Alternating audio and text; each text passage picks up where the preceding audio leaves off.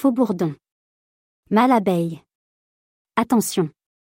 Un faux bourdon est un mâle abeille alors que le bourdon est un insecte d'une autre espèce. Lointain cousin.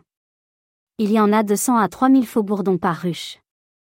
Ils naissent habituellement à partir de mars-avril. Leur seule fonction est la fécondation de la reine. Qui entraîne leur mort. Ils sont présents dans la ruche tant qu'il y a de la nourriture et qu'il y a naissance de nouvelles reines nécessitant fécondation. Attention. Il n'y a jamais de fécondation de la nouvelle reine de la ruche par un faux bourdon de la même ruche. Les faux bourdons peuvent même être tolérés dans d'autres ruches pour ce service de nourriture. Lorsqu'elle est abondante. Le faux bourdon ne peut voler qu'une dizaine de mètres au-dessus du sol, contrairement à l'ouvrière qui peut voler plus haut. Le faux bourdon. Abeille mâle. N'est présent habituellement qu'au printemps et en automne.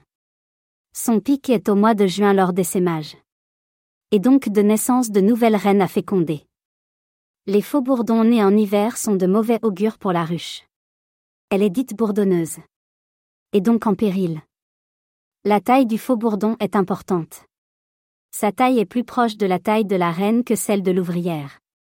Au combien de fois des apiculteurs se sont trompés en essayant de chercher la reine et ont trouvé un faux bourdon?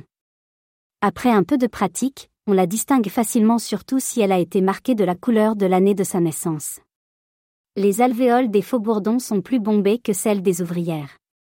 Mais plus petites que celles de la reine. Si les ressources de nourriture baissent dangereusement. Les ouvrières peuvent exécuter les faux bourdons pour économiser des ressources. Le faux bourdon a des yeux et un thorax très développé lui permettant de mieux se situer dans l'espace et au vol. Il a une fonction clé. Copulation en plein vol. Au bout de 12, voire 15 jours, le faux bourdon est mature mais ne sera efficacement copulateur qu'au bout d'un mois, voire plus.